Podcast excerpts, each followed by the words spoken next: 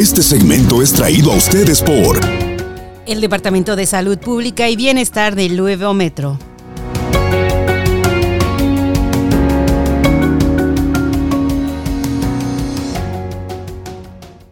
Y continuando con la información de parte del Departamento de Salud Pública y Bienestar de la ciudad, pues recordándoles una vez más las estadísticas del el COVID-19 y es que la subvariante de Omicron BA5 se ha convertido en la variante dominante aquí en la ciudad de Lobo.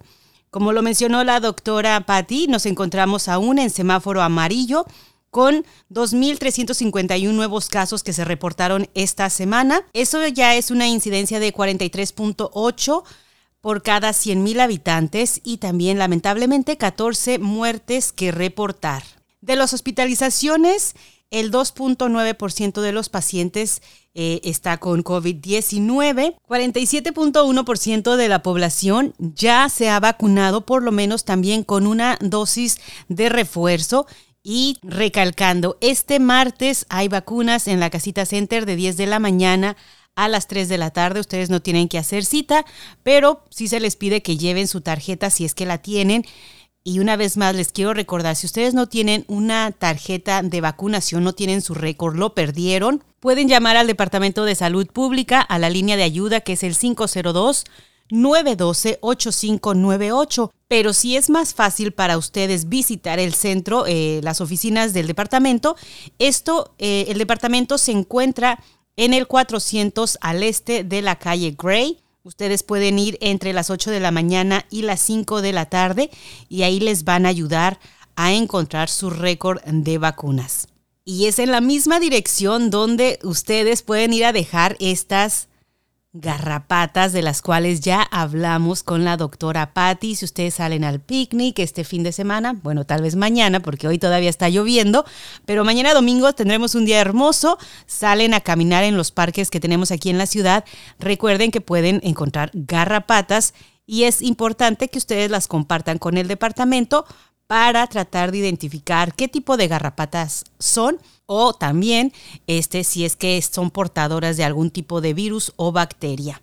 Algo que también se estuvo enfocando el departamento en esta semana es en los consejos para prevenir las enfermedades relacionadas con el calor, y no solamente en el trabajo, en la casa o cualquier, em, cualquier oficio que ustedes estén haciendo, especialmente en estos días eh, ¿Qué pasó el miércoles? Que tuvimos tormenta, se fue la luz también. Muy eh, importante saber qué hacer y a dónde acudir cuando pasan estas cosas, recordándoles que cuando llegamos a los 100 grados, y ya sea por el índice de calor, estos centros de acopio, de ayuda que ofrecen aire acondicionado a aquellas personas que no tengan, y no solamente a, los indigentes, sino que a cualquier persona. Dice, se, se, fue la luz, no tengo aire acondicionado, pues recuerden que también las bibliotecas públicas hay 17 diferentes en toda la región donde ustedes pueden ir si es que llegasen a perder la electricidad o no tienen de plano aire acondicionado en su casa. Pero regresando a las recomendaciones, ¿qué es lo que debe de hacer? Como ya también lo hablamos con Mariana, hay que mantenernos súper hidratados, aunque usted no sienta sed, hay que mantenernos tomando agua, beber agua fría, aun si no tenemos la sed, al menos un vaso cada 20 minutos cuando estamos trabajando a la intemperie y está por arriba de los 90, 90 grados, 100 grados. Tomar descansos lo suficientemente para recuperarse del calor y buscar estos descansos que sean debajo de, de una sombra, de un área donde esté pegando el fresquecito.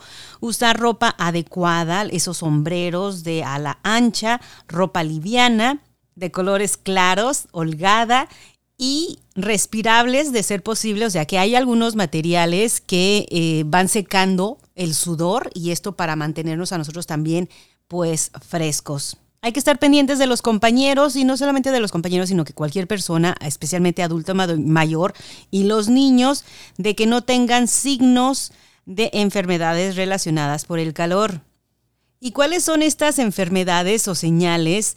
Que dices, bueno, tengo que llamar ya, ya debería de yo llamar al 911, eh, es una emergencia médica. Si la persona, digamos, está desvariando, está presentando pensamientos o comportamientos anormales, dificultad para hablar, convulsiones o pérdida de conocimiento o se desmayan, hay que llamar al 911 de inmediato, tratar de enfriar a la persona con agua o hielo y hay que permanecer con esta persona hasta que llegue la ayuda. Si usted es una persona que dice estoy al aire libre, yo no padezco de dolores de cabeza, esto también es algo, esto quiere decir que es una seña de agotamiento por el calor los dolores de cabeza, las náuseas, debilidad, mareos, sudor abundante o caliente, piel seca, alta temperatura corporal, muchísima sed y disminución de gusto urinario. Entonces, hay que tener todo esto en cuenta. Una vez más, vuelven a subir esta próxima semana las temperaturas. Hay que estar muy, pero muy alertas. Y nuevamente los voy a invitar a que sigan las redes sociales del Departamento de Salud Pública y Bienestar, Facebook, Twitter, Instagram. Ustedes pueden mandar mensajes, tienen dudas, lo pueden hacer en español. También recuerden eh, la línea de ayuda a las personas que tengan preguntas sobre COVID-19, dónde hacerse pruebas, dónde tomar, eh, dónde recibir la vacuna o dónde buscar su récord de vacunas. Lo pueden hacer al 502-912-8598. Ese es el número de ayuda de COVID-19. 502-912-8598. Y eso es el reporte del Departamento de Salud Pública y Bienestar. Vamos a continuar con más música e información aquí en El Poder de la Información. Muy buenos días. Este segmento fue traído a ustedes por el Departamento de Salud Pública y Bienestar del Nuevo Metro.